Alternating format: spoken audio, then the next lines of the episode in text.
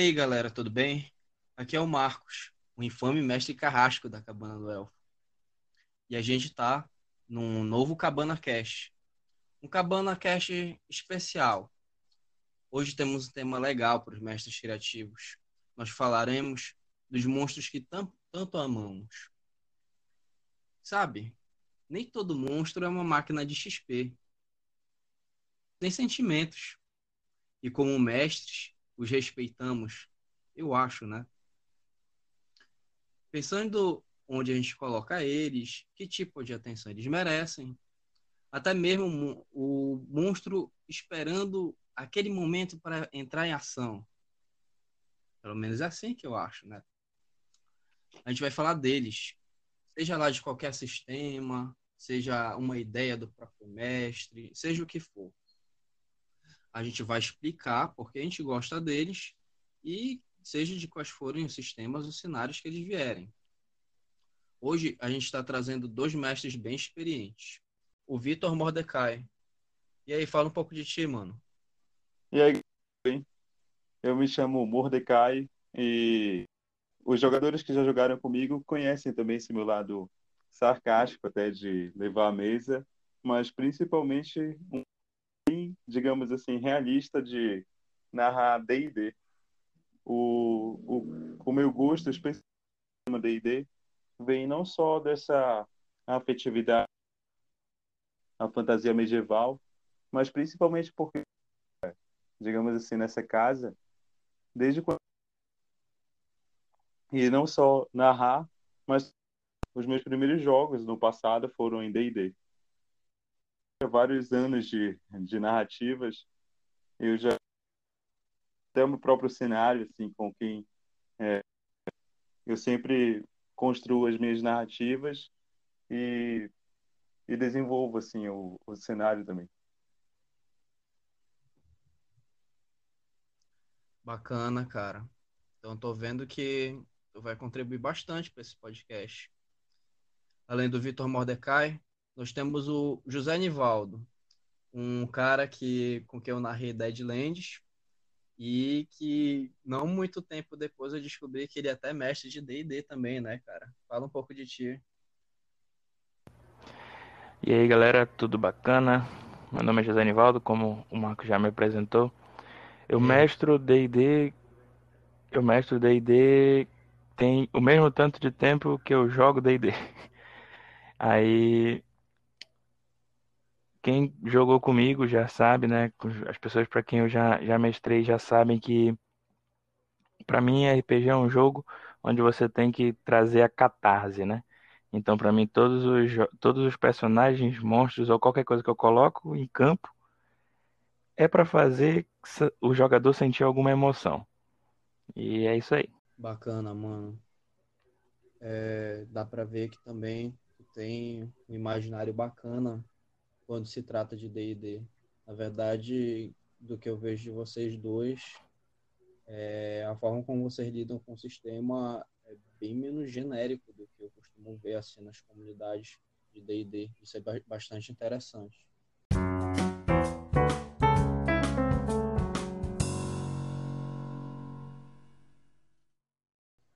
Mas bom, gente, agora eu quero saber da cabecinha de vocês sobre os monstros que vocês gostam.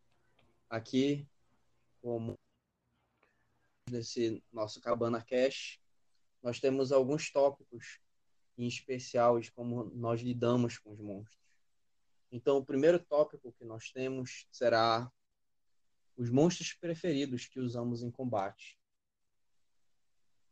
É, começando por ti, Nivaldo. Fala um pouco dos monstros que tu gosta de botar em combate, é, como tu geralmente trata eles e principalmente do sistema, obviamente. Precisamos de referenciais bibliográficos aqui, né?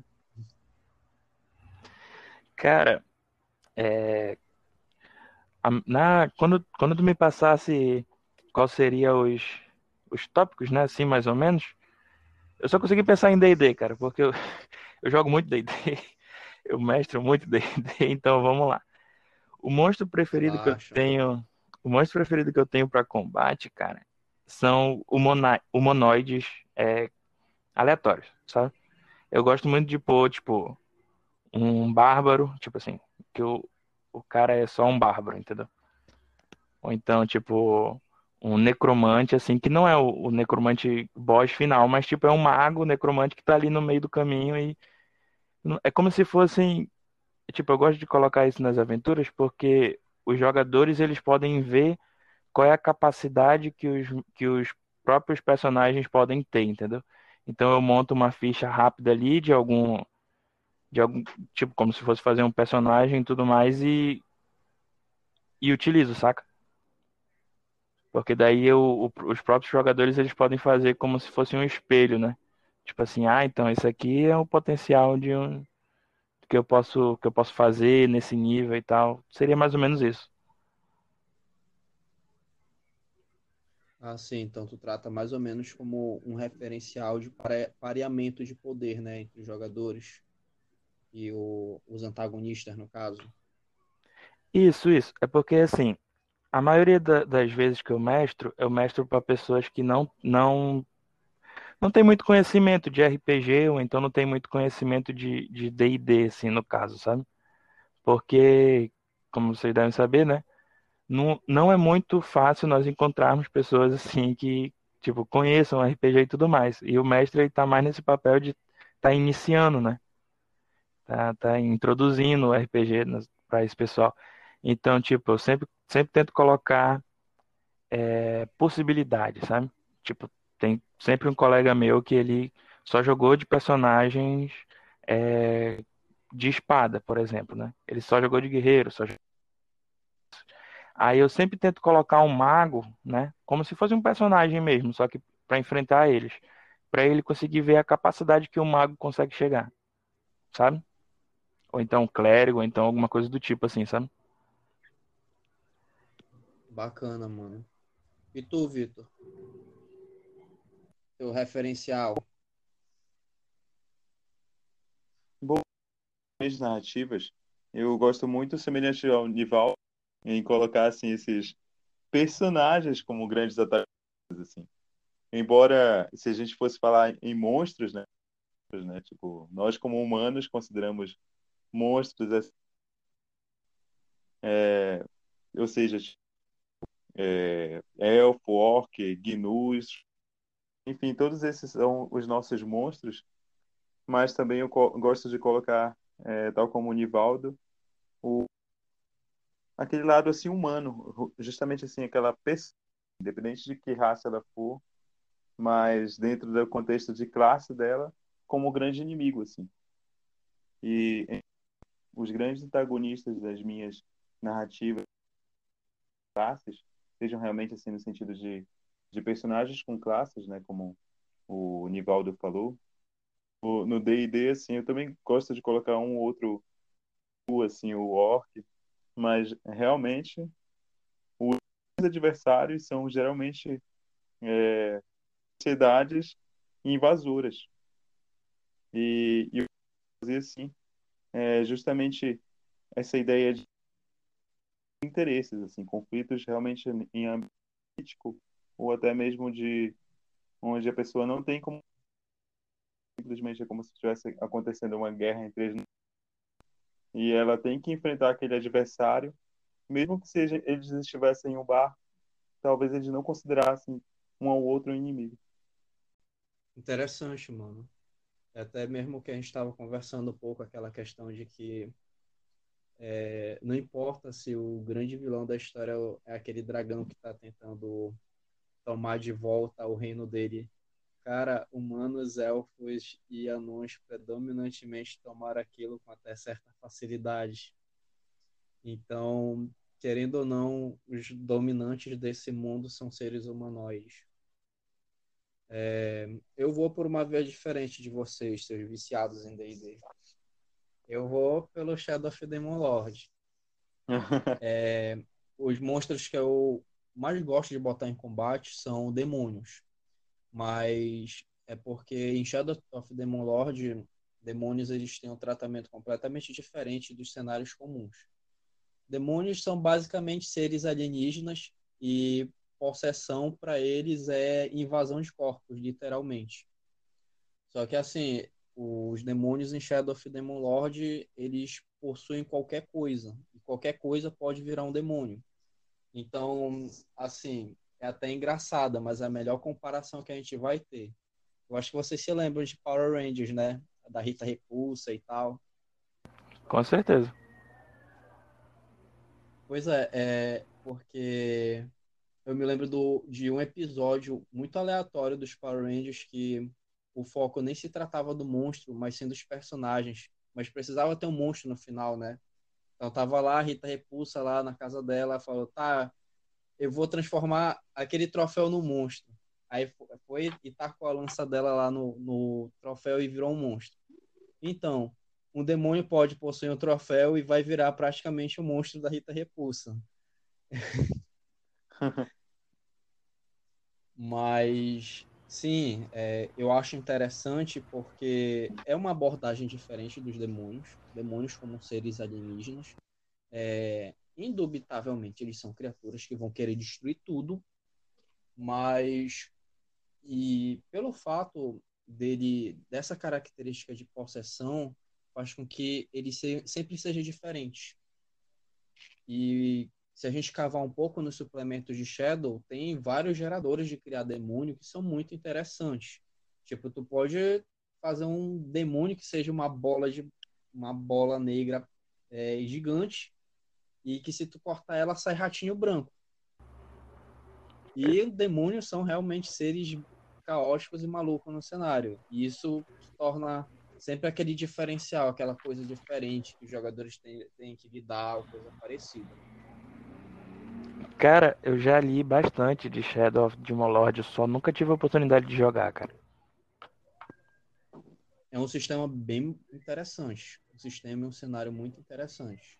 É até um, um, uma modificação do D&D mais simplificada. Eu diria que mais preguiçosa, só que é um termo meio polêmico. é, aproveitando um pouco essa questão é, dos monstros que a gente é, gosta de colocar em combate, a gente fez até uma pequena enquete no Instagram é, lá do Cabana do Elfo. E algumas pessoas já falaram assim os monstros que normalmente gostam de colocar.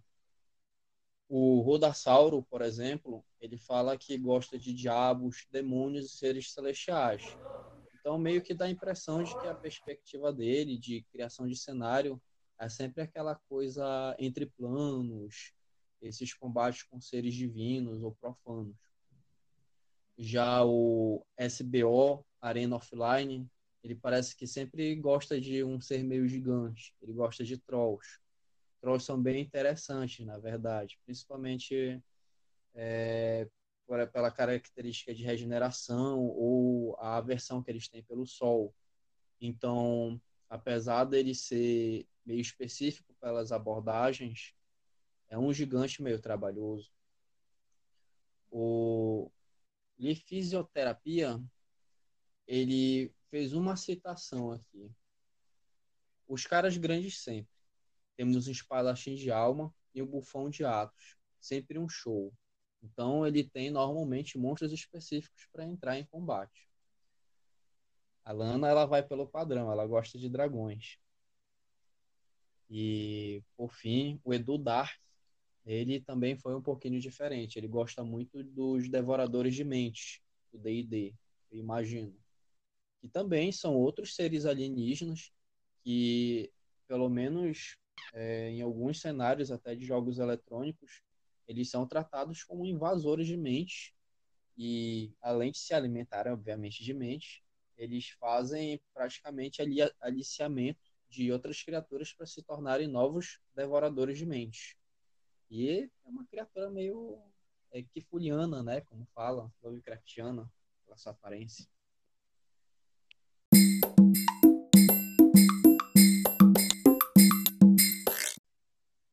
Então, gente, passando essa parte sobre o combate, o combate que é fundamental em muitos RPGs, agora temos que agora vamos pensar um pouco diferente. Vamos para o novo tema. monstros preferidos para interagir com jogadores. Afinal, os monstros não servem só para levar porrada, não é, não é o que vocês acham? Não, mas com certeza. Acho que os monstros, os monstros eles entram ali, ficam juntinhos com, com o NPC taverneiro, sabe? Sabe o NPC taverneiro que tu vai fazer o, o grupo se, se apaixonar por ele? Os monstros estão ali coladinhos. Sim. Isso mesmo. Então, Vitor, um monstro preferido para interagir com os jogadores. Não quer dizer que eventualmente ele não quer nesse monstro, né? É, isso, como eu já falava anteriormente, né? Os meus monstros, assim, a própria natureza dos jogadores, assim, sejam eles do, do dos realmente dos ou realmente NPCs, assim. É, mas os monstros tidos para interagir com os jogadores são quando eles mostram aquela natureza dele intelectual, assim, aquela natureza de alguém que tem uma história e tal. Nesse sentido, mesmo o monstro ali do mais vilão que seja aquele que eles têm que enfrentar, porque é forte, eles conseguem ter uma assim justamente nesse sentido emocional, assim, porque personagens ali são são seres com suas histórias, suas conquistas e suas aspirações também. E nesse sentido, obviamente, os preferidos para interagir com os jogadores são essas raças de uma como anões, mas também entre os duergais, os os elfos também, sentido também os drows e e também os seja o, os gnomos dos mais variados tipos. Especialmente também eu gosto de colo colocar monstros que eles são é, eles são né, como a gente pode dizer dos goblins e dos dragões. Assim sabe que que sensibiliza o jogador e ele consegue conversar com, com aquela criatura assim ele consegue de repente até às vezes ficar amigo numa situação adversa daquilo e, e, e simplesmente ainda ainda são é, em vida né de vida e morte. Mas justamente consegue ter e é interessante assim às vezes perceber o quanto certos encontros eles trazem assim, impacto realmente jogadores que tipo é aquela aventura que ele nem com eles assim tipo assim nem lembra quem era quem eram os amigos dele que da equipe mas ele lembra desses adversários. Meio que consagrados naqueles momentos. Bacana mano. Tipo é, o que tu fala lembra muito essa questão de que monstros sencientes é o que normalmente passam, é, transmitem essa interação. Aí é até curioso isso de tu falar que o quão involuntariamente um momento de interação pode ser tão impactante para um jogador quanto um mestre que nem esperava isso, né? É, Nivaldo, e tu, os teus monstrinhos? Cara, quando eu penso em, em, tipo, nesse ponto, né? Interação de jogadores com monstros, são duas coisas que vêm na minha cabeça. A primeira é a questão dos licantropos, sabe? Lobisomem, é, homem-porco, homem-rato. Eu penso nesses caras. Porque, antes de tudo, eles são humanos que foram amaldiçoados, né? Então, tipo, tem aquela questão do o homem contra a fera, né, que existe dentro de si e tudo mais, mas também existe aquela questão de tipo, pô, esse cara não fez nada, cara, ele só foi amaldiçoado, tava no lugar errado na hora errada, né? Aí eu gosto de colocar esse, esse ponto, né, que é tipo, que é pro, pro jogador realmente sentir pena, sabe? Tipo... Tá confundindo interação com sentir pena. Não, pois é. Mas aí, com sentir aquela pena, a gente faz uma interação. Ah, de boa. Entendeu? É esse, esse que é o meu ponto, entendeu? Tipo assim, o jogador ele começa a sentir pena e tudo mais, aí ele aí eu vou fazer uma forma dele conseguir interagir. Vai de repente fazer uma side quest ou coisa do tipo. Interessante. Ah, sim. Bacana. E outra, e outra figura que eu também gosto muito de colocar são figuras de poder, assim, sabe? Tipo gigantes, né? Ou então dragões e tal. Porque daí a gente consegue colocar em perspectiva, né? Tipo assim, é, geralmente quando eu vou mestrar uma aventura, que é longa, né? Que demora um pouco, eu sempre coloco ali, tipo, a figura de algum desses monstros, assim, muito poderosos, né? Pra, tipo, pros jogadores pararem e verem assim, tá, ok. Eu não posso mexer com aquele cara. Ainda. Sabe? Que aí forma ali aquela interação, talvez uma forma de submissão, talvez um, tipo, um inimigo distante, aí ele tem que interagir. Eu gosto de trabalhar esse, essa questão. É, cara, assim, o que tu fala é interessante, normalmente é o que eu penso. E muitas vezes, né, até pelos jogadores, eles não sabem exatamente a natureza de como vai ser a narrativa. É, monstro é monstro. Às vezes eles estão mais pensando no, no, no ganho, na recompensa de derrotar o monstro do que exatamente que esse monstro quer passar. Então, às vezes, o freio para esses jogadores é a proporcionalidade de poder, né? Então, eu até vejo aqui por, por alguns dos nossos seguidores da Cabana do Elfo, do Instagram, falando sobre dragões mesmo. O SBO, Arena Offline, fala exatamente de dragões. E se eu bem me lembro das narrativas do Vitor, eu acho que tiveram vários momentos que a gente lidou com dragões. A gente nível 1, 2 e 3, e, bom, todo mundo sabe que é um dragão, né? E a única forma que a gente tinha que fazer era interagir com o bicho. Normalmente ele dispensava a gente, né? É, mas, bom, era o freio, né? Tinha que conversar com ele. Fazendo um adendo né, nessa questão, é, é, curioso assim que justamente nas minhas narrativas coloco os dragões assim como justamente seres que enfrentar. Então, justamente como o Marcos falou, eles têm que interagir com, com aquela criatura. E do mesmo jeito, quando eu coloco esses arqui-inimigos, assim, que são aqueles que seguem o comando do início ao final da mesa os jogadores, eles são tão poderosos, como o Nivaldo fala, né? Assim, tipo, eles não só são a inspiração, mas no momento que os jogadores se encontram com eles, tipo, eu encontros é, factuais desde a da primeira, de repente o cara nível 1, ele fala, cara, colocou um dragão na nossa hora que, tipo, os jogadores acham que eles têm criatura, eu falo, galera, só se acalma, dialogar de repente é, dar uma é, dar uma sei lá um, um dinheiro pro cara já se livrar da situação e, e justamente assim, por exemplo eu até teve uma mesa que foi muito engraçada que eu narrei e justamente o, o arqui-inimigo do grupo é, era literalmente uma gangue na verdade um grupo de mercenários tipo tanto os jogadores eram mercenários quanto essa outra trupe era mercenários e eu já tinha deixado claro esse até esse nível de diferença de níveis desde o início da mesa. E teve uma situação que jogadores simplesmente decidiram bater de frente com, com os caras, assim. E que eles queriam atravessar uma ponte. Eles estavam fechando a ponte. Pô, lembrei agora que era tu mesmo, Marcos, que estava nessa mesa.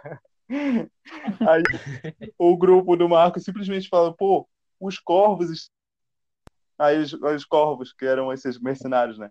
Vocês têm que pagar o tributo para passar pela nossa ponte. Aí a galera, não, a gente não vai pagar. Começaram a discutir, depois começaram a literalmente. Aí era assim, era um grupo que eu tinha colocado um monte de PDM ajudante assim da, da equipe. E a galera literalmente começou a se atacar do, das formas mais absurdas possíveis. E foi que aquela batalha terminou sem nenhum totalmente ferido, com as armas tudo destruídas e sem exaustos. Aí um dos jogadores, bora pagar esse valor aí, qual é o valor, de, qual é o valor dessa partida? aí o, o corvo lá também, todo quebrado, assim, com duas peças de cobre. aí fica aquela questão, né? Fica aquela questão. Poxa, será que valeu a pena? É. Por conta de duas peças. E, isso é bem bacana. Eu admito que eu sou. Eu admito que eu sou um, um jogador mais ruim do que mestre. Ou aos dois, não sei. É, aproveitando que eu tinha citado um seguidor da, da cabana, eu aproveito e falo de outros. O Rodasauro, ele fala que para interação é interessante os goblinoides. Eu acredito que os goblins de maneira geral, né? Até porque goblins, querendo ou não, eles são uma espécie de alívio cômico em boa parte dos cenários. Então, uma interação com eles, seja quais forem, pode até mostrar umas ah, situações hilárias ou até bizarras. O Lifisioterapia, ele fala que ele gosta muito de interagir com entes. Eu acredito que não sejam entes queridos. E te vira com essa piada, é, os entes, assim, pela, pelo que eu vejo, principalmente do Senhor dos Anéis, até porque nunca experimentei colocar essas criaturas, elas são normalmente tratadas como guardiões, seres sábios, e apesar da sua altura e provavelmente grande força, eles são bem comedidos. Então é até interessante para situações em que os jogadores eles têm que lidar com até temáticas um pouco mais ecológicas, não é? A Lana, ela botou uma coisa de uma forma um pouco mais geral, pequenas criaturas. Eu estou supondo que talvez sejam pixies, fadinhas, gnomos pequenos, esses tipos de criatura que ela acha interessante para interagir. Bom, eu sou louco, então a minha criatura que eu gosto de botar para interagir e muitas vezes jogadores de chamados de Kifuri comigo nunca perceberam e provavelmente nunca vão perceber, é que normalmente eu coloco o Nyarlathotep como um monstro para interagir. Só um monstrinho ele... básico, né? É, muito básico ele. Assim, não sei porque tem ficha no, no, chamado de Kifúrio. Não sei porque tem ficha, sinceramente. É, mas ele é aquela situação entre proporcionalidade e é uma criatura feita para interação, né? Porque, tipo, proporcionalidade porque tu não vai enfrentar um monstro que quando ele aparece ele destrói uma cidade, né? Mas normalmente quando ele aparece ele tá numa forma humanoide e se vocês bem sabem nas narrativas e até nos livros de Nyarlathotep ele já apareceu com várias faces e várias delas foram faces humanoides, seja de um faraó, seja de um cientista, seja quais forem. E obviamente ele sempre é colocado antagonista. Mas o que eu acho mais interessante do fato do Nyarlathotep é pela estrutura quase que fazendo paralelo um pouco com a religião judaico-cristã, que, bom, a Santíssima Trindade lá é Azatoth, Yog-Sothoth Shobni-Guraf. Santíssima Trindade. E aí, quem é mensageiro? Quem é o Jesus Cristo desse inferno exterior? Nyarlathotep. E Nyarlathotep é a única criatura consciente da humanidade. Tipo, é o único que consegue vestir o manto de um ser humano e ao mesmo tempo que ele consegue interagir com seres humanos sem saber exatamente de é, sem esses humanos saber exatamente quem ele é ele é muito curioso com humanidade então geralmente quando eu coloco ele é para testar os jogadores fazer ver até onde eles vão normalmente ele é aquela criatura que leva ao, os jogadores ao erro. E, obviamente, por ele se passar por tantas criaturas, os jogadores não vão saber como lidar com ele. Eu acho ele extremamente interessante, porque ele é um grande de um coringa, no chamado de Kifuri. Uhum. Só dois pontos que eu que, que, quis ressaltar agora nessa tua fala. Primeiro é que esse, esse seguidor lá da cabana, o Rudasauro, né? Ele é um dos meus jogadores. Um grandíssimo amigo Nossa. meu. Queria até mandar um, queria até mandar um beijo para ele, Rudar. Aquele beijo, Ruda, cara. Ouça esse podcast, cara. Por favor. Contemplado. e outro ponto também. É, vai ganhar uma inspiração. E outro ponto também é que, tipo assim, é uma, uma comparação totalmente aleatória, mas com essa tua descrição do Nyarlathotep, eu, eu só consigo imaginar ele agora com aquele cara do filme Clique. Sim. Tu sabe o cara que dá o controle pro, pro Adam Sandler? É, é... Nossa, Esqueci o nome dele. Perfeito. Agora, pra mim, todo Nyarlathotep vai ter essa cara. Ele tem muitas caras, cara. Pelo menos são contabilizados mais mil aí. Olha aí. A gente só lembra Uma delas deve ser. Pois é.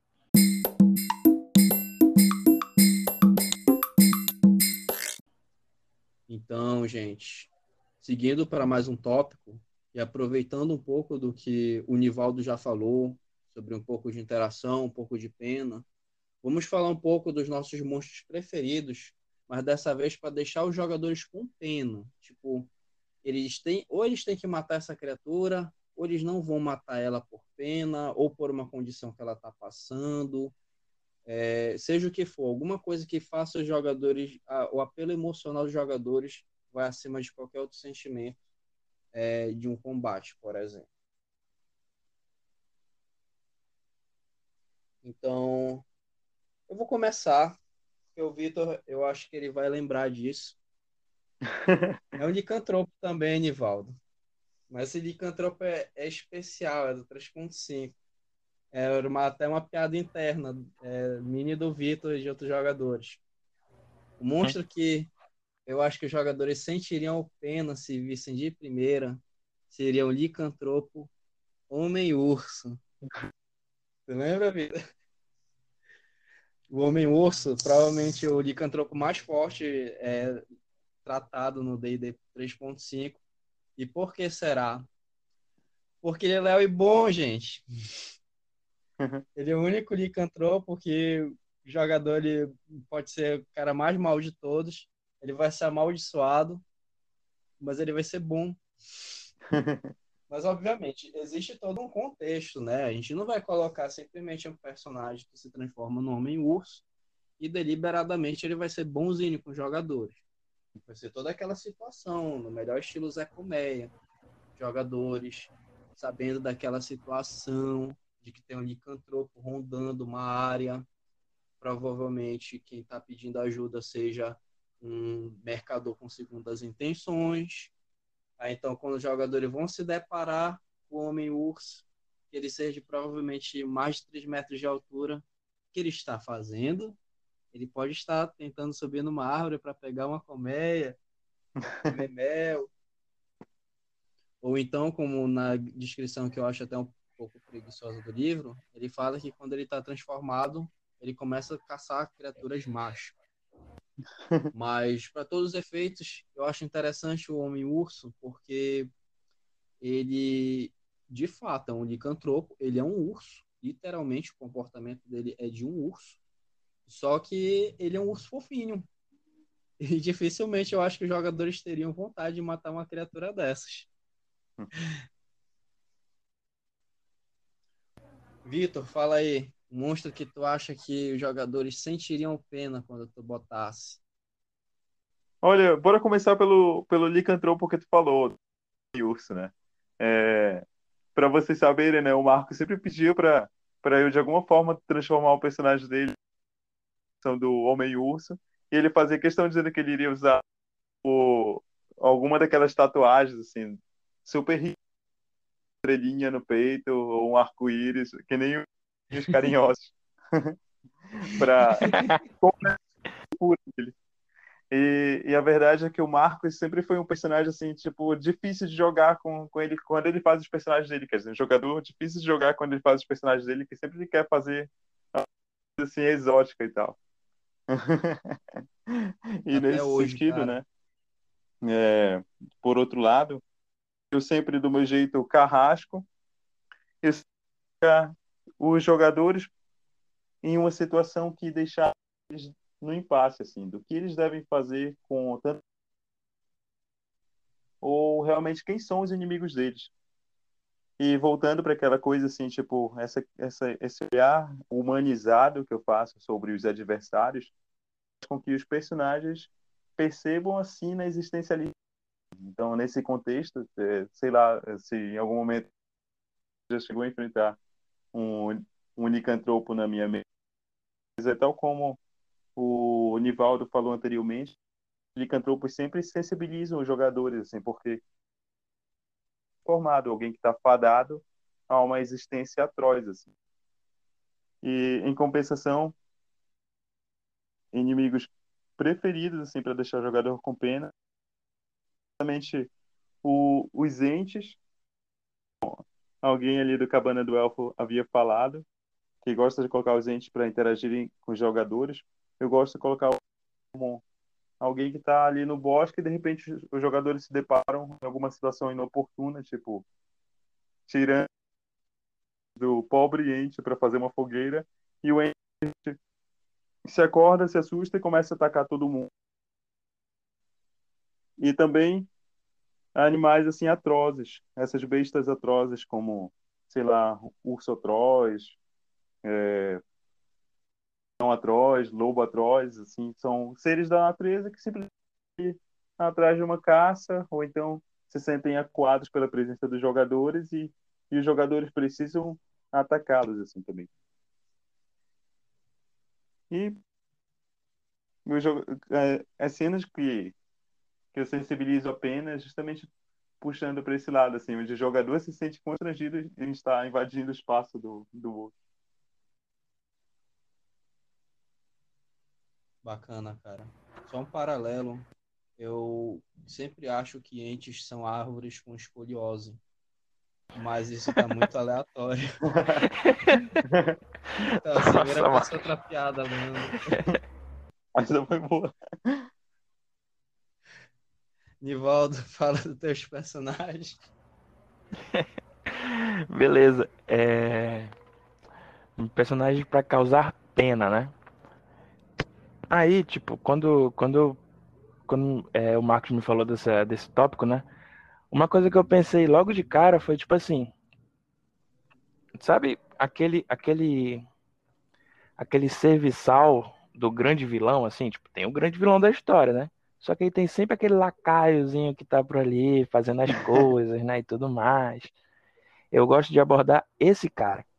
Porque quando os, os jogadores estiverem de frente pro vilão, o vilão vai tratar mal esse lacaio. O vilão ele vai fazer, tipo, o lacaio que não sabe nem segurar uma espada, lutar. Aí as pessoas vão ficar. Os jogadores vão ficar com pena justamente desse tipo de monstro, entendeu? Eu gosto muito de abordar lacaios, assim, de grandes vilões. E também eu gosto muito de abordar, tipo, os minions, sabe? Tipo uhum. assim, os caras de um, de um, de um, de um exército, saca? Tipo, tem um rei inimigo que ele vai invadir, ele não tá nem ligando pra, tipo, pro exército dele. Ele só pega e manda aquela massa de manobra, né? Aí, tipo, eu gosto de abordar isso, tipo, um, um ex-soldado que perdeu uma perna e, tipo, saca? Nessa vibe. Ah, bacana, cara. É interessante isso que o Nivaldo comentou, né? Também, assim, é, nesse sentido de colocar figuras assim humanizadas, né, os humanoides, eu gosto também bastante assim, de colocar, como falava no início lá, aquela situação de conflito onde a galera por conflitos realmente reais, assim, no sentido de, de é uma fatalidade que está acontecendo a ele ele não pode aquele campo de batalha. Que se ele voltar para os meus jogadores, não, tu tá, do, os teus aliados estão indo para a guerra, mas se tu recuar do conflito, tu vai por ordem do teu próprio rei. Aí, ou seja, jogador conflito sem querer estar tá ali. E de fato, assim, o jogador fala, pô. E quando ele luta com esses adversários dele, ele se vê assim com aquelas pessoas que são lacais, tipo, vivem aquela sina é, daquele conflito ali, aquela coisa assim existencialista ali. Realmente, quem vive e quem morre, não tem outro, né? Quem fica em pé. É, cara, de fato, temas de consequências da guerra, porque querendo ou não, eu acho que de uma conversa bem antiga que a gente teve, Vitor, que era aquela questão até que quando a gente ainda, eu ainda tinha aquela imagem muito maniqueísta do D&D, falando, porra, um reino leal e bom invadindo outro reino, como assim? Bom, primeiro tem expansão de terra, né? Então não importa o reino, vai ter essa questão aí de soberania. Mas querendo ou não, é aquela situação. É, pode sim ter um rei bom, pode sim ter um rei, um rei mau. Só que o exército não necessariamente é ruim. A menos que seja deliberadamente com alinhamento por alguma tendência, tipo um exército de demônios. Mas numa situação, como tu mesmo fala, com seres humanoides, não necessariamente eles estão lá porque querem, ou então é porque eles estão eles são realmente maus. Aproveitando essa parte, que a gente vê que questão de animais já promove muita pena, dá para ver que também alguns os mesmos seguidores quem a gente está praticamente dialogando, eles falam, o Rodassauro, novamente, ele fala sobre feras. Feras realmente dão pena, animais de maneira geral. O, lisio, o Lifisioterapia também, ele fala isso, só que em especial ele fala de animais presos em maldições. Eu acredito que criaturas atrozes meio que entram nesse quesito, porque querendo ou não, é, o D&D não aborda isso, mas dá para ter um pouco de imagem de que o, o, lado atroz da criatura é, ela cresceu e provavelmente ela está sujeita à raiva, né? E bom, aquela criatura está completamente irracional e ela é uma criatura errante e os jogadores eventualmente podem acabar sentindo alguma coisa. A Lana fala dos goblinoides. É até curioso, mas talvez ela veja isso por serem criaturas pequenas e teoricamente elas possam uhum. parecer indefesas. Eu faço um paralelo por uma questão que é até um pouco piada interna do próprio Cabana do Elfo, que foi quando isso foi o Leandro que me contou uma vez em que ele estava narrando, eu acho que ou era D&D ou 3DT, para a esposa dele, a Estela, e ele narrou uma situação em que ela tinha que lidar com os kobolds. Só que a forma como ele descreveu fez com que ela sentisse pena dos kobolds, que eram para ser monstros, só que talvez por eles serem desajeitados e maltrapilhos, ela tenha sentido pena deles. Mas eu acredito que não tenha sido a intenção do, do Leandro naquele momento. É justamente essa pena que a gente tem que, ter, tem que tomar cuidado, né? Tipo ah, um goblinzinho. Ah, outro goblin. Olha, 500. Esse que é o problema. Pois é. Ou então, ah, olha um goblinzinho. Cadê minha carteira? pois é. Ainda nesse sentido da pena, né? Eu, eu só me lembro. É interessante que eu acho que é, uma. Não, tu não tava nessa. Uma mesa que eu narrei, sabe? Que era um grupo de tomando conta de um artefato, mas esse artefato ele estava é, literalmente sendo cobiçado por, por vários reinos para infelicidade dos, dos gnomos jogadores era do próprio grupo, né, dos jogadores. Literalmente tiveram que enfrentar aqueles gnomos que estavam dando a vida da, da fé deles realmente, de que eles tinham que proteger aquele item lá com, com o sangue deles, assim. E eu mesmo, como mestre, fiquei com pena daquela situação. Os gnomos morrendo, assim, sendo atacado pelo. pelo... É, foi uma situação assim onde tipo, passou até para mim, assim, eu como mestre quase estava chorando. Assim, irracionais. tu, tu mestrando e falando, seus monstros. Seus é. monstros. Vocês são os monstros dessa vez. ai, ai. É, esse negócio de bichinho fofinho, que parece inofensivo, mas não é. Lembrou aquela animação lá, o Rango. Eu acho que vocês se lembram, né? Sim, com certeza. Aquele do lagarto que ele acaba. É, ele estava viajando com a família dos donos dele. Ele, é, o aquário dele caiu num deserto. E nesse deserto tinha uma cidade praticamente ao estilo faroeste. Não, é que na história tem uma meninazinha é, que parece é uma fuinha ela. Aí ela é toda fofinha. Só que aí tem uma hora que o Rango ele fala: ah, essa é uma situação muito perigosa, você não pode ir. Era, era uma situação de que eles tinham que investigar o roubo de água lá. Que era estavam é, sofrendo seco os personagens. Ele falou: ah, você não pode ir, você é muito pequena e além disso não temos armas para você. Aí a Fuinha ela tava com uma maleta, quando ele fala que era perigoso e tal, ela abre a maleta e tava com dois revólveres, ela aponta pra cara dele. Aí olha só essa situação aí. Aí ela, ela ainda não foi, ele convenceu ela a, a não ir porque ela poderia proteger a cidade.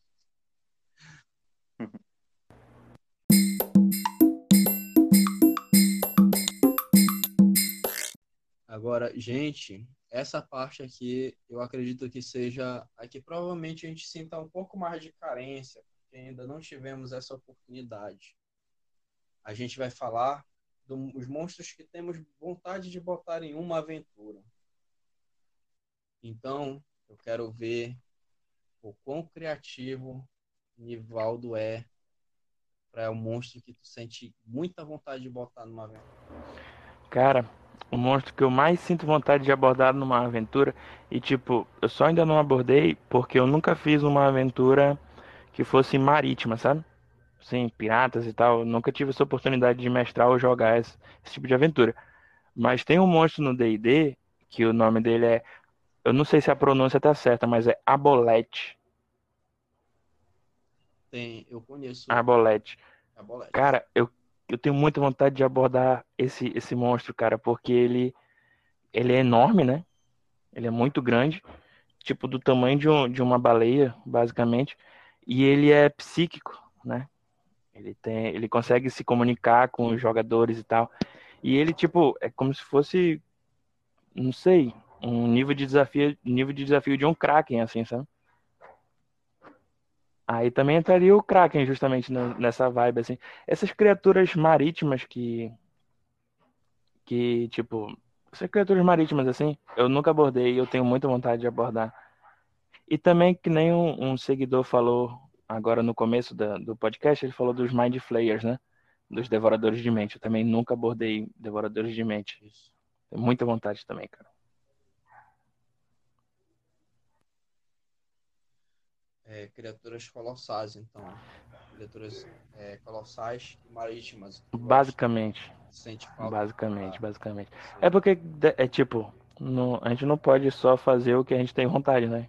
Tipo assim, tá lá no meio da, no meio da aventura, os personagens estão num deserto e eu faço cair uma bolete do céu, assim. Tem que ter o contexto, né? Pode ser que o bicho andasse na água, na areia, né, cara? Sei lá. Não sei, precisa de um contexto. Acho que precisa de um contexto. É, de fato. Talvez na próxima é. um pouco. Agora tu me deu uma ideia aí. Tu me deu uma ideia de uma bolete de areia. Olha, não é tão difícil não. Uhum. Vitor, e tu, tu deve estar tá cheio de ideia também. é, do mesmo jeito, né, que o Nivaldo falou dos monstros que ele gostou. Eu, eu acho que quem já jogou comigo, mas, mas aí, o que que acontece se a gente evolui, se a gente evoluir a tal nível? É, o que que a gente vai ter para enfrentar? Ah, literalmente eu, eu falo assim pro jogador, olha, tem tem uma criatura em tal local e eu vou falando, eu gosto muito dos monstros do do D&D, né? Que estão no no livro dos no livro dos níveis épicos. Isso no 3.5. E cara, criatura ali sensacional, assim, que eu gostaria de colocar para o jogador. Embora eles já estejam ali no meu cenário, embora às vezes já saibam onde está a localização dessas criaturas, realmente nenhum grupo se arrisca na empreitada, assim. E eu acabo ficando com pena, sabe, do, do desses. Tanto colocar isso daqui, mas ninguém tem coragem de. Aí fica assim, sabe, da, ali. Em compensação. Um tarrasquezão, né? Um tarrasque ali, tipo. Um é... tarrasque, bicho, é deve ser muito firme.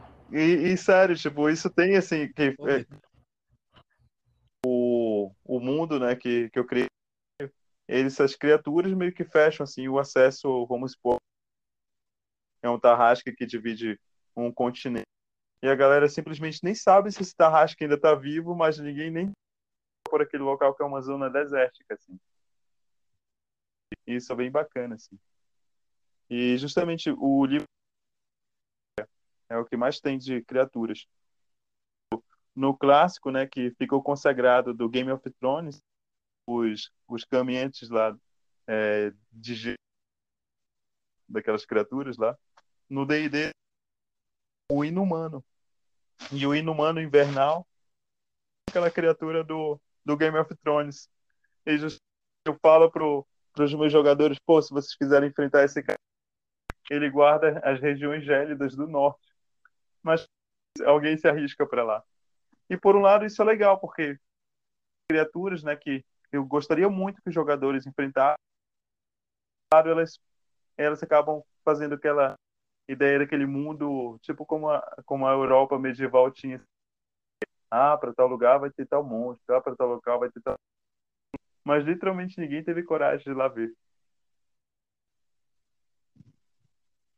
É, do jeito que tu fala, fico só me lembrando daqueles mapas antigos que sempre tinham gravura de algum monstro do mar.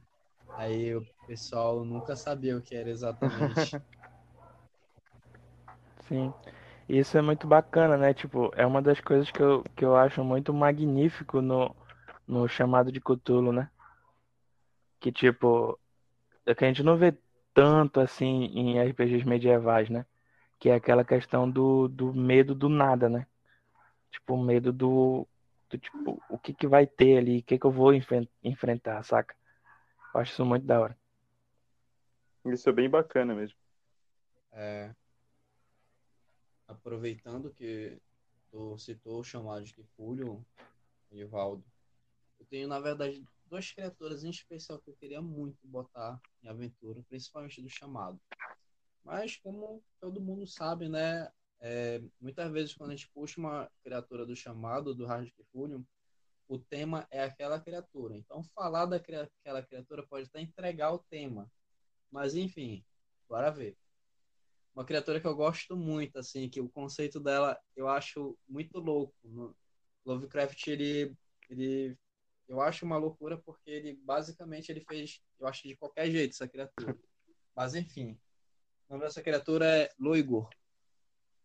Loigor, basicamente, ele parece um, um, um balão, balão gigantesco, que ele se alimenta de sentimentos ruins, sonhos ruins das pessoas e acaba matando essas pessoas.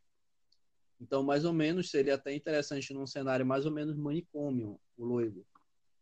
Só que tem um detalhe que eu acho muito interessante do Loigo, porque criaturas que se alimentam de, de sonhos ruins, a gente pode inventar de monte. Então, o Loigo, se ele quiser, ele vira um dragão. Basicamente isso. Se ele quiser, ele vira um dragão. Ele vira qualquer monstro. E tá, é um dragão. Não, ele simplesmente ele vira um dragão. A, a, ele tem uma habilidade de virar dragão. Ah. E tipo, isso isso é completamente fora de contexto de chamado de Kifuri, mas eu acho isso divertido.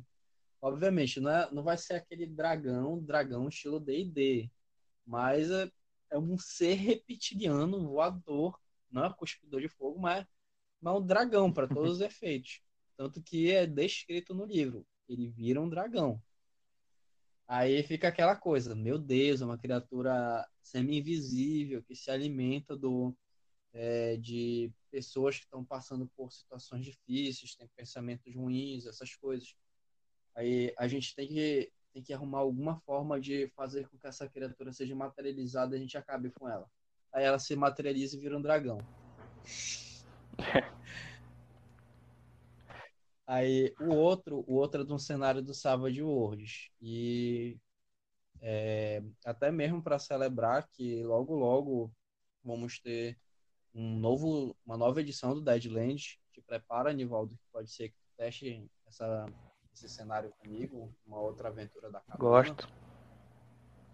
Que é o Juiz Enforcado. Eu acho que vocês não conhecem exatamente, né? Porque apesar do, do Deadland ser um cenário muito conhecido do Savage Worlds, é, Deadlands ainda é um, um cenário meio que de nicho. Eu acho que tu conhece, Vitor. Uhum. É aquele daquele faroeste meio arcano, com tecnologia, essas coisas. Sim, é uma mesa que então, tu pra o... gente. Sim, vocês têm que experimentar. Um dia eu vou narrar para vocês também. O juiz enforcado, ele basicamente é a criatura de capa, assim, é, é, é o mascote do Deadlands. E, assim, eu gosto muito da aparência dele, da história também, mas e também da loucura que ele faz. Ele basicamente é, é uma Dona Morte armada até os dentes.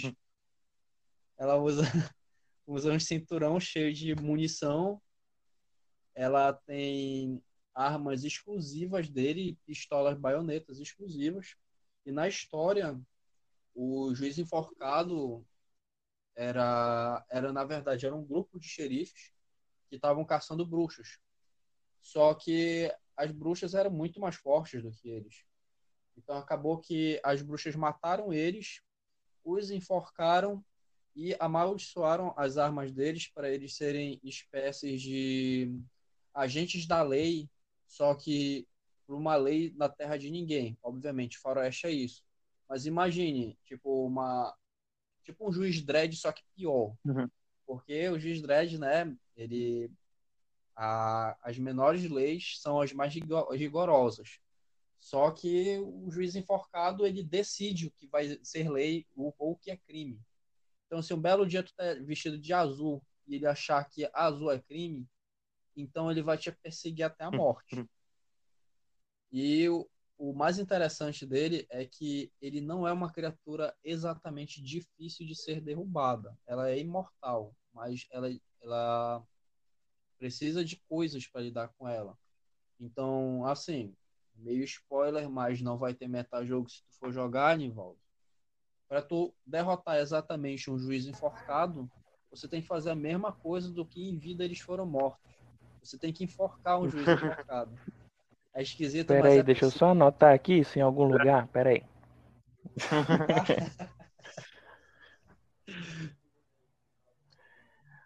Aí, por fim, eu só- esse só falar um ponto podcast- Oi. Só falar um ponto, eu tava, eu tava todo o tempo aqui, a gente gravando, né? E eu pensando, nossa, será que o Marcos não vai falar de Deadlands, cara? Ele não vai falar dessa vez? Porque, tipo, foi, foi, tu que me, foi tu que me apresentou essa vez o World, cara. E, tipo, é muito bacana. Aquela mecânica da carta, nossa, é muito bacana. Mas claro, tem que falar, cara. Com certeza. Aproveitando essa parte de jogos que de jogos e monstros que jogadores esperam usar mesa, tem dois em especial que eu vejo aqui as citações. O Rudassauro, novamente, ele fala: o solar, mas não para confronto, mas para ser massacrado. E ele bota aqui em, em colchete. Eu não sei que monstro é esse. Então, não sei, alguém falou alguma coisa para ele. Ele tá muito afim, assim, de enfrentar esse monstro. Deve ser muito bom ou muito ruim. Solar é um anjo, né? Então, eu acho que, é, pelo nome. Não é provavelmente. Solar, ele é um anjo do D&D. É o nível mais alto que os, ar- os arcanjos podem chegar. Ah, sim. Então, ele tava, de alguma forma, se sentindo desafiado. Alguém falou alguma coisa para ele, né? E o Lifius Terapia, eu ainda vou decorar este nome, ele fala: devemos enfrentar algum elemental em breve. Então, talvez ele seja jogador, ou talvez o mestre esperando isso. É, ele talvez esteja se sentindo empolgado de enfrentar elementais. E elementais são, uma- são criaturas bem interessantes, assim, de cenário para cenário. Por exemplo, em Shadow of the Demon Lord, os elementais, eles não são chamados de elementais, eles são chamados de gênios, mas eles foram meio que criaturas que construíram o Earth, que é o, é o mundo desse cenário. Só que, como todo bom cenário de fantasia sombria, aquelas criaturas que eram muito poderosas e cederam seus poderes para coisas tão grandiosas, com o tempo ficaram fracas e errantes. E os gênios são desse jeito. Eles são graciosos até para se colocarem em jogo. Eu sempre, eu sempre Enfim. vejo gênios, eu sempre vejo gênios, não sempre vejo elementais como tipo é, defensores de alguma parada, sabe? Tipo guardiões.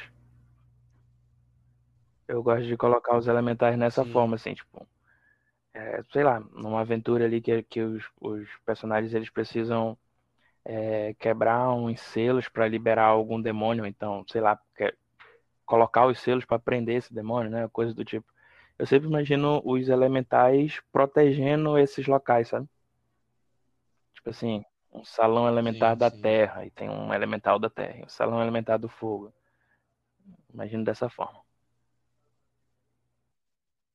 É, no meu caso, é porque eu experimentei poucas vezes colocar seres elementais, no caso de Shadow, por conta dos gênios. Mas eu gosto da abordagem deles porque, por eles serem criaturas meio que, não diria exatamente divinas, mas que elas pertencem àquele mundo que elas construíram, é, elas estão em qualquer lugar. Tipo, tem fogo ali, é provável que aquele fogo esteja residindo um elemental do fogo. Só que, como eles são realmente criaturas naturais, elas não vão deliberadamente atacar os jogadores. Tipo, elas tecnicamente não existem.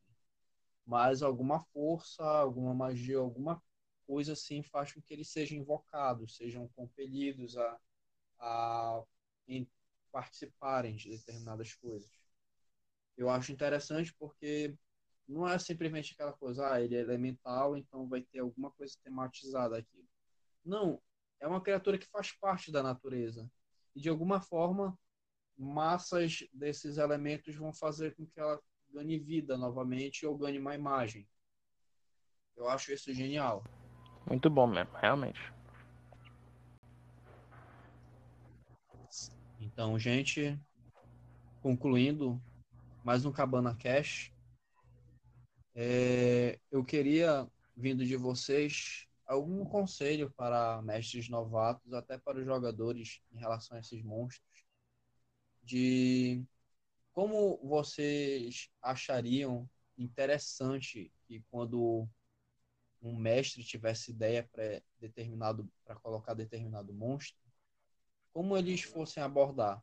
Porque querendo ou não, muitas vezes é, como até já conversei um pouco com o Vitor sobre isso, é, os monstros elas, eles acabam sendo um recorte no cenário, uma coisa deslocada. Por exemplo, um encontro aleatório. Como é que o mestre ele vai simplesmente no meio de, uma de uma estrada populosa vai colocar, por exemplo, um gigante sem contar uma história antes. Então seria interessante saber um pouco de vocês assim, umas peças de conselho para os mestres novatos de como seria uma forma adequada de colocar esses monstros. Então começa por ti, Vitor.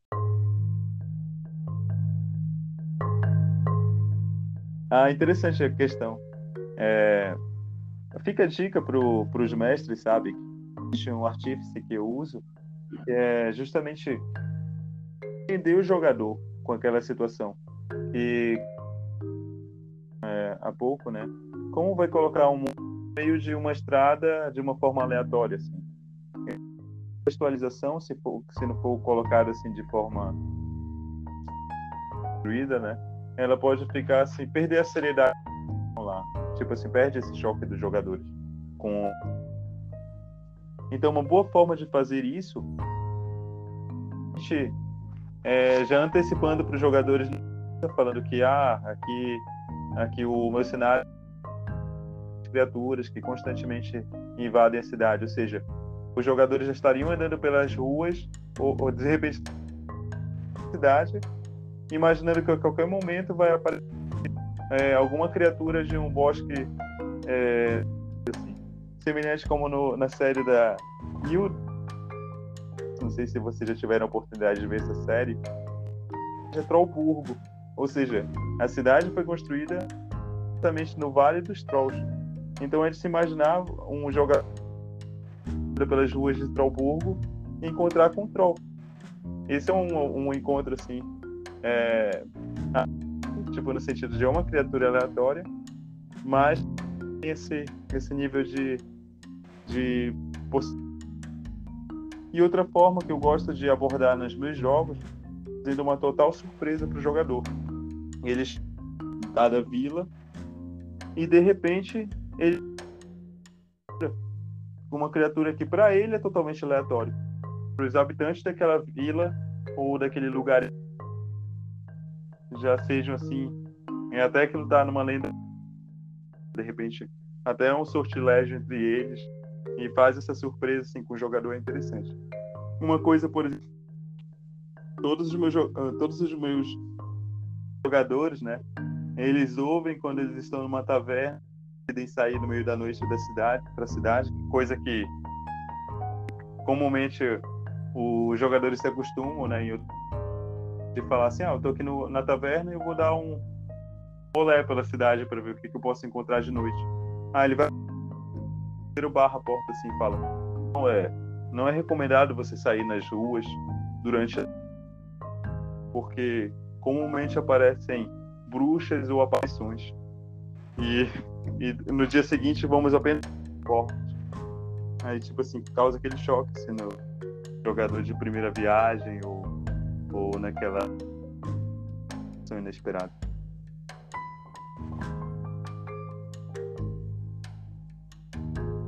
Bacana, mano. E tu, Nivaldo, conselho final desse podcast? Cara, eu vou dar o conselho do caminho ao contrário que eu fiz. Porque eu, quando eu comecei a mestrar, eu, tipo, abria o livro do monstro, né, no D&D e, tipo, ia, não, vou colocar isso aqui, isso aqui, isso aqui, isso aqui, isso aqui. E fazia isso, entendeu? No, na hora que ia, ia rolar, ia dar uma, dava uma confusão, né? Um conselho, né, para novos mestres. Preparem o estilo, entendeu? Porque, tipo assim, é toda aquela questão do contexto, né? Mas a partir do momento que tu sabe as possibilidades, é, já fica tudo mais fácil. Exemplo, tem muita gente que gosta de trabalhar com tabela aleatória, né? Eu também gosto muito de trabalhar com tabela aleatória.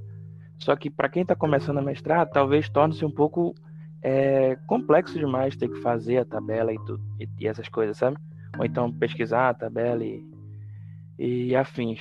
Mas, tipo, para ter essa, essa aleatoriedade bacana, é sempre bom tu, tu parar e pensar, né? Tipo, ah, os jogadores eles vão passar por uma estrada. O que pode haver nessa estrada? Aí vocês começam a pensar coisas ali que, que poderiam vir naquele cenário, né? Que poderiam vir a aparecer no, no, no caminho dos jogadores em si. Aí depois de um tempo, quando pegar uma, uma praticidade, né? Pegar mais o, a manha de mestrar e tudo mais, começar a fazer umas tabelas, imaginar de formas assim mais aleatórias, né? Rolar os dados para poder ver a sorte mesmo de qual monstro que vai ser enfrentado na hora. Seria essa vibe assim, mais ou menos. Interessante fazendo link em cima disso que o Nivaldo falou, né? O mestre, especialmente eu falando, né, que é o que eu mais gosto, ele apresenta esses encontros e é legal pegar essa dica do Nivaldo e o mestre casa, né? pensar o que, que ele vai colocar na mesa. Deus tem livro do mestre lá pela, pelo capítulo 3. Como fazer esses encontros aleatórios. Aí tu pensa o clima lá e, sei lá, o clima é floresta, o clima é deserto. Ah, ele já indica que criaturas pode ser. Sim, seria, seria, seria essa base, assim, saca? Só pontuando, é, é fazendo um link do link que o, o Vitor fez. É... é sempre muito, tipo, a maioria das vezes, né? Não vou colocar na maioria das vezes, mas algumas vezes, e foi o que aconteceu comigo, a pessoa ela se torna mestre por falta de outros mestres, sabe? Tipo assim, ah, tem um grupo de amigos que quer começar a jogar RPG, mas ninguém quer mestrar, porque não se acha capaz ou nada do tipo, e que a pessoa pega e se disponibiliza para esse tipo de pessoa, é, não tem medo de se divertir, entendeu? Tipo, o mestre, ele, a maioria das vezes, a, a gente acaba esquecendo de se divertir e acaba só contando a história e fazendo com que os, os jogadores só se divirtam, sabe? Tipo, colocando a diversão deles na prioridade. Só que não é bem assim. É, vai contando a história, vai desenvolvendo a história, vai vendo o, jeito que os jogadores estão seguindo e tenta se divertir também. Vai colocando coisas que você gosta, vai colocando é, monstros, encontros diferenciados e tudo mais. Acredito que, que é muito mais importante todo o grupo se divertir, né? Do que simplesmente a história só ser contada.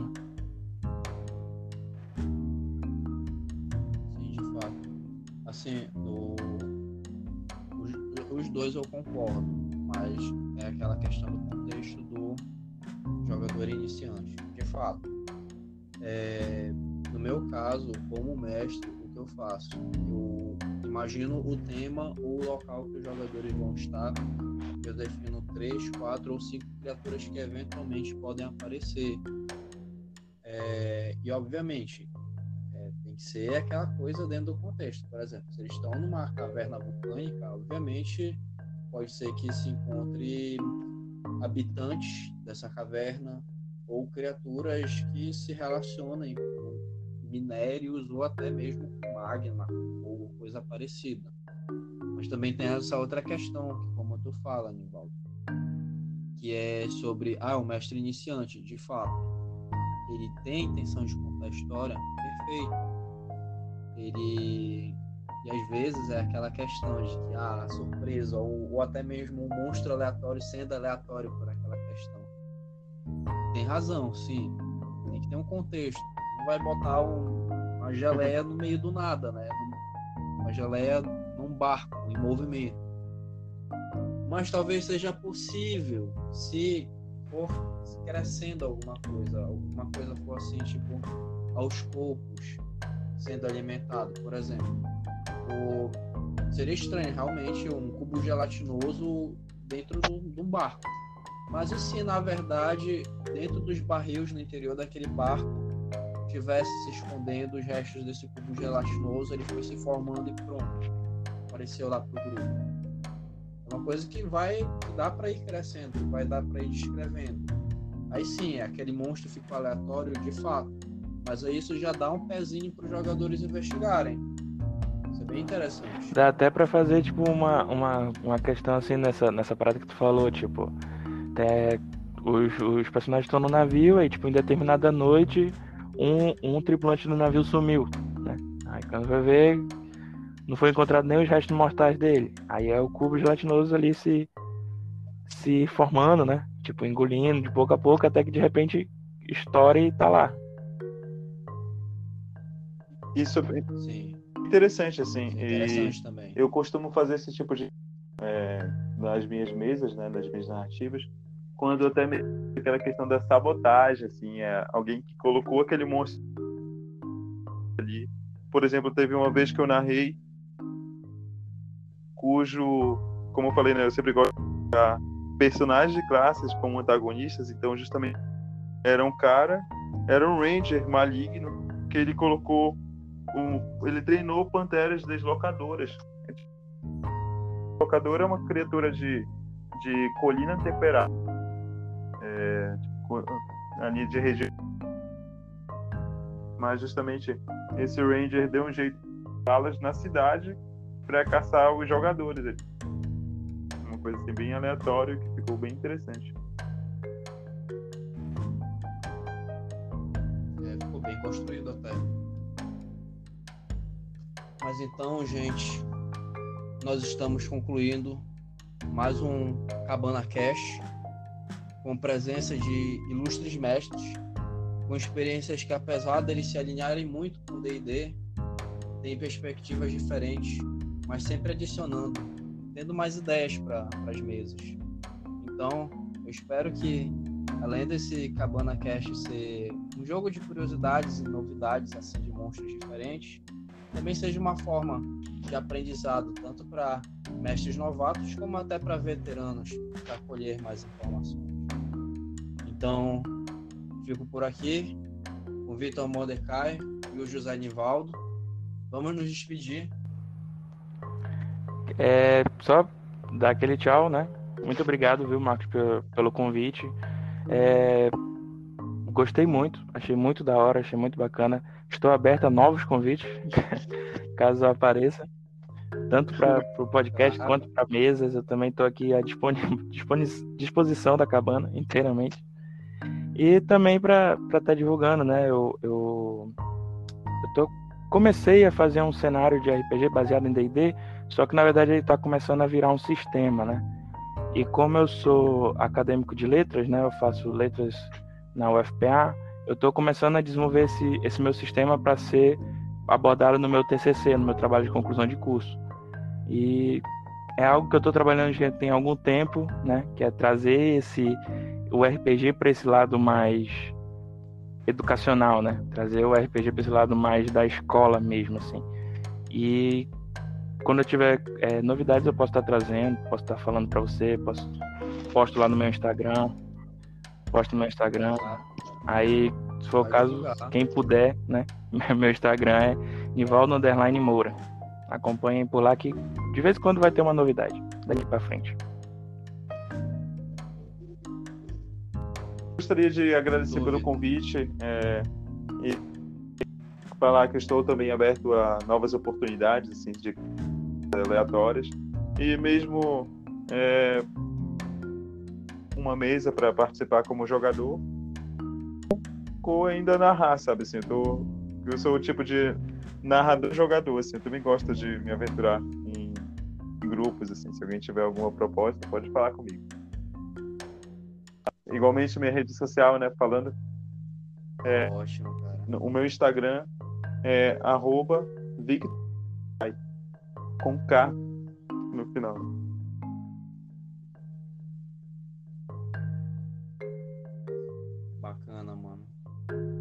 Então, nós nos vemos em outro encontro aleatório do Cabana Cash muito Falou. em breve.